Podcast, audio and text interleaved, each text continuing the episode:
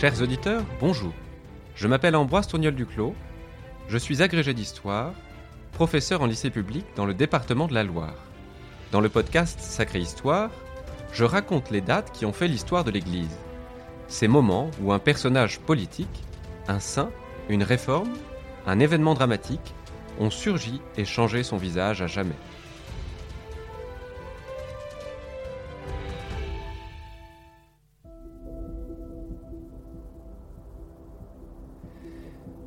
S'étendant sur 26 années, de 1978 à 2005, le pontificat de Jean-Paul II représente un moment singulier de l'histoire de l'Église. L'épaisseur spirituelle et politique de ce pape polonais, le premier de l'histoire, a suscité autant d'admiration que de réserve. Cependant, tout aurait pu s'achever dès 1981, trois ans seulement après son élection, par l'attentat qui faillit lui coûter la vie. Que sait-on de cet événement?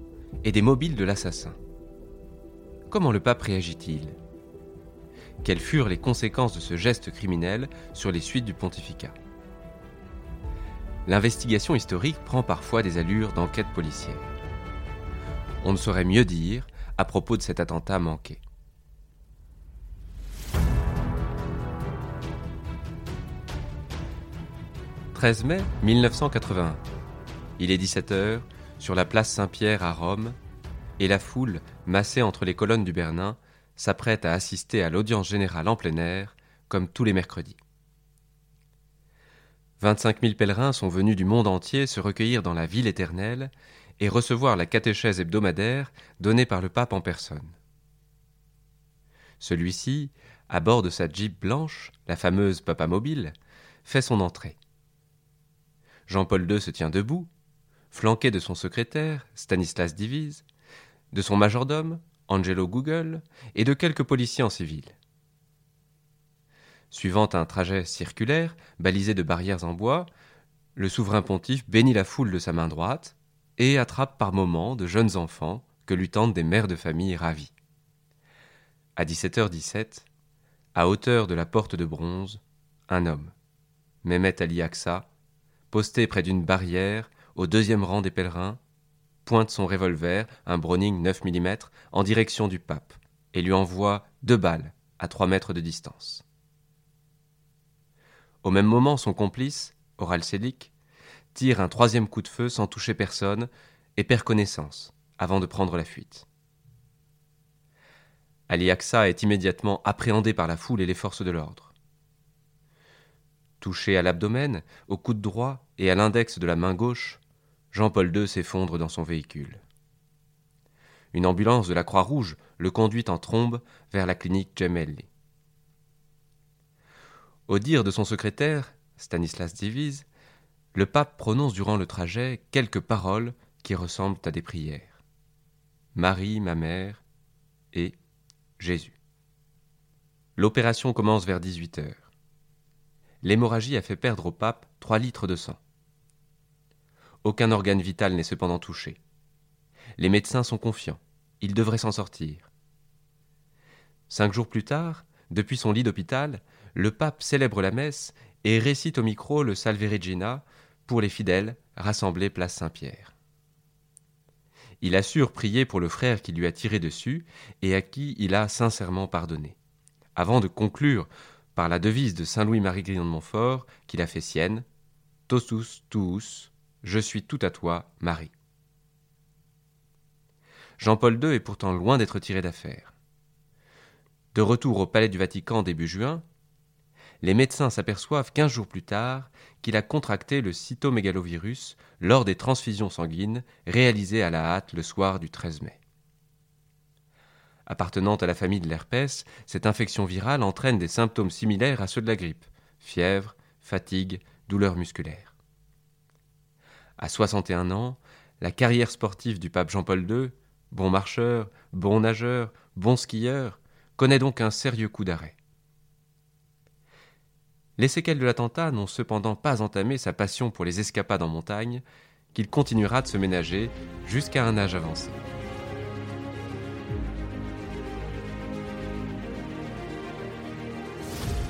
Au moment de l'attentat, Mehmet Ali Aksa n'a que 23 ans. Lors de sa garde à vue et de son procès, ses interventions alternent entre l'incohérence et la mégalomanie. Il se présente lui-même aux policiers comme le plus grand terroriste turc. Les tests psychiatriques permettent cependant d'écarter la piste de la démence, bien qu'il semble la mettre en scène. Né en 1958 dans une famille pauvre de Malatya, à l'est de la Turquie, il milite au sein du parti ultranationaliste MHP et adhère, comme son complice Oral Selik, à la branche paramilitaire des Lougris, néofascistes, anticommunistes, antisémites et antichrétiennes. En 1981, Ali Aksa n'en est pas à son premier coup. Deux ans plus tôt, le 25 juin 1979, il a été arrêté à Istanbul cinq mois après avoir assassiné Abdi İpeki, directeur du Milliyet, le plus grand quotidien de Turquie. Condamné à mort, Ali Aksa s'est évadé le 25 novembre 1979 de la prison militaire où il était enfermé grâce à la complicité de ses geôliers. Le lendemain, il adressait une lettre au Milliyet annonçant qu'il allait tuer le pape. La visite du Saint-Père en Turquie était prévue pour le 28 novembre. Dans son communiqué, Ali Aksa désignait Jean-Paul II comme le nouveau commandeur des croisés, reprenant une expression coutumière aux islamistes. Toutefois, aucun attentat n'eut lieu durant le séjour de Jean-Paul II en Turquie. Aksa partit se réfugier à Sofia, en Bulgarie, pays communiste devenu la plaque tournante des réseaux mafieux et terroristes, où le trafic d'armes et de stupéfiants se mêlait alors avec l'islamisme le plus fanatique. Fut-il approché par le KGB en vue de commettre un attentat contre le pape? La piste communiste a d'abord été avancée pour expliquer l'attentat de 1981 avant d'être définitivement écarté quelques années plus tard. Pourfendeur du communisme dans son propre pays et soutien indéfectible du mouvement de résistance polonais Solidarnosc, Jean-Paul II pouvait paraître la cible idéale d'un régime soviétique aux abois. Le 29 octobre 1982, dans le bureau du juge Martella, chargé de l'enquête, AXA prétend que des agents bulgares du KGB lui auraient fourni passeport et instructions à Sofia. Dans la foulée, le juge fait arrêter Sergei Antonov, chef d'escale de la compagnie aérienne bulgare Balkaner, et d'autres complices de la même nationalité. Une partie de l'establishment occidental est en ébullition et accuse l'ancien patron du KGB, Yuri Andropov, devenu entre-temps chef d'État de l'URSS, d'avoir manœuvré en coulisses. La fin de la guerre froide semble encore loin. Les preuves sont pourtant bien légères, et les fautes attribuées au KGB assez grossières pour une organisation aussi rodée. Quant à la parole d'Axa, elle est sans cesse contradictoire et aboutit à des outrances qui frisent la folie ou qui la miment. L'assassin va jusqu'à affirmer lors de son procès qu'il est le Messie. En mars 1986, la thèse de la filière bulgare est donc abandonnée le malheureux Antonov et ses complices présumés sont relâchés. Aksa purgera pour sa part une peine de prison de 19 ans avant de rentrer en Turquie et d'être à nouveau emprisonné dix ans durant pour le premier de ses assassinats. Reste la piste du trafiquant Bekir Selenk, l'un des parrains de la mafia turque, qui avait promis 3 millions de marques à Aksa et Selik pour assassiner le Saint-Père. Mais à quel ordre obéissait-il?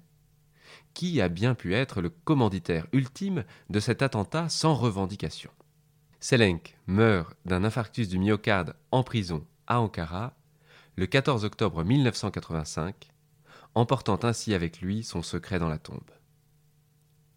La question reste donc sans réponse jusqu'à nos jours. Le mystère qui plane sur cette affaire est comparable à celui qui entoure l'assassinat du président Kennedy en 1963.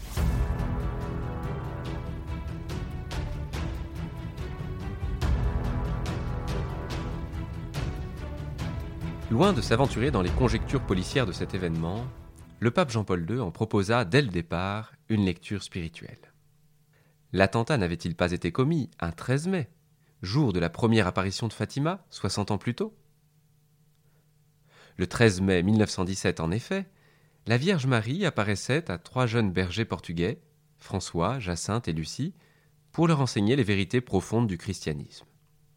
Nourri d'une piété mariale très forte, entretenue notamment par sa dévotion pour la Vierge Noire de Czestochowa en Pologne, pour celle de Lourdes en France ou de Guadalupe au Mexique, Jean-Paul II est encore peu au fait des apparitions de Fatima au moment de son accident. Il attribue pourtant très vite sa survie à un miracle de la Vierge Marie. La balle a traversé le sacrum, détruit une partie du côlon et de l'intestin grêle, mais semble avoir dévié à quelques millimètres de l'artère iliaque sans atteindre aucun centre nerveux. Tireur chevronné, Axa lui-même s'étonne d'avoir manqué sa cible. Reprenant ses audiences du mercredi en septembre 1981, le pape partage son sentiment avec les pèlerins. Ce jour-là, dit-il, j'ai ressenti dans tout ce qui est arrivé cette extraordinaire protection maternelle qui s'est montrée plus forte que la mort. À son ami André Frossard, il livrera plus tard cette confidence. Une main a tiré, une autre a dévié la balle. Le pape profite donc de son hospitalisation à la clinique Gemelli pour s'enquérir des révélations de Fatima, en particulier des trois secrets révélés par la Vierge aux enfants de Fatima et dont sœur Lucie, ultime voyante encore en vie, reste l'unique dépositaire. Si les deux premiers secrets, l'un concernant la vision de l'enfer, l'autre la demande de consécration de la Russie au cœur immaculé de Marie, ont déjà été communiqués par la Sainte en 1941, le troisième reste encore mystérieux aux yeux des catholiques en 1981. Sœur Lucie l'a pourtant mis par écrit en 1944 et confié à son évêque.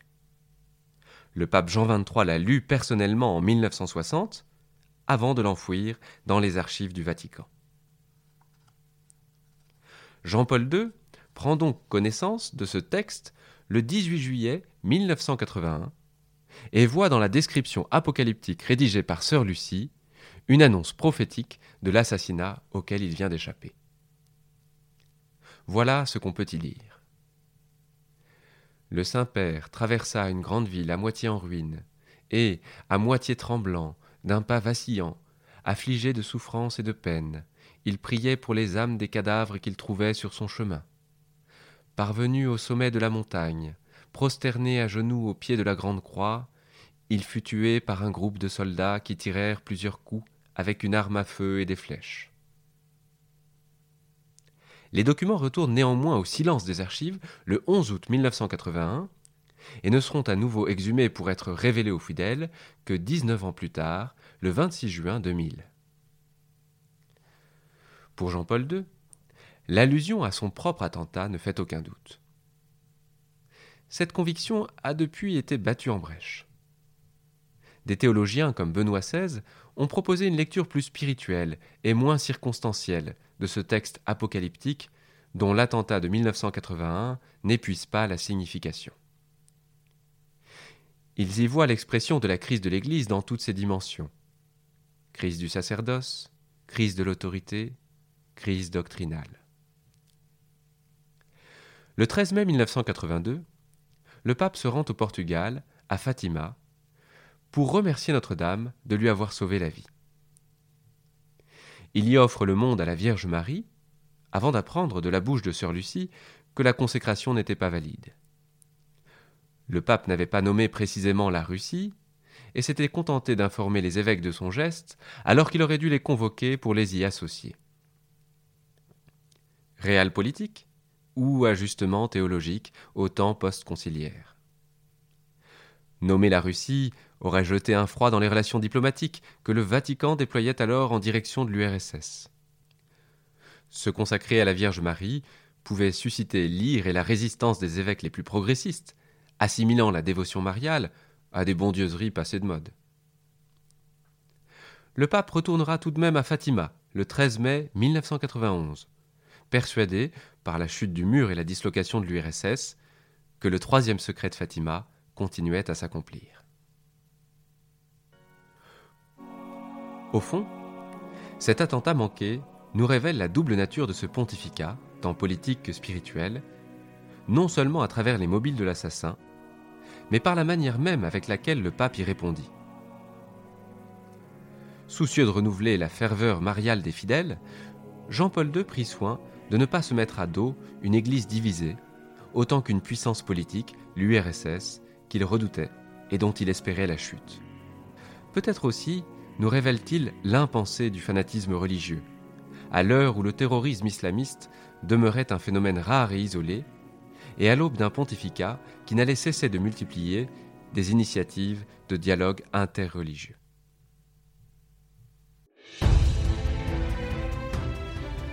Merci de m'avoir écouté. Si ce podcast vous a plu, n'hésitez pas à le partager autour de vous et à laisser un commentaire sur les plateformes d'écoute et les réseaux sociaux, les podcasts de FC, pour faire bénéficier de ce podcast à un maximum de personnes. Ce podcast vous est proposé par Famille Chrétienne, un hebdomadaire pour les familles catholiques qui traite de l'actualité religieuse, familiale et sociale avec un regard d'espérance. Profitez de l'offre d'abonnement découverte sur famillechrétienne.fr, rubrique Je m'abonne.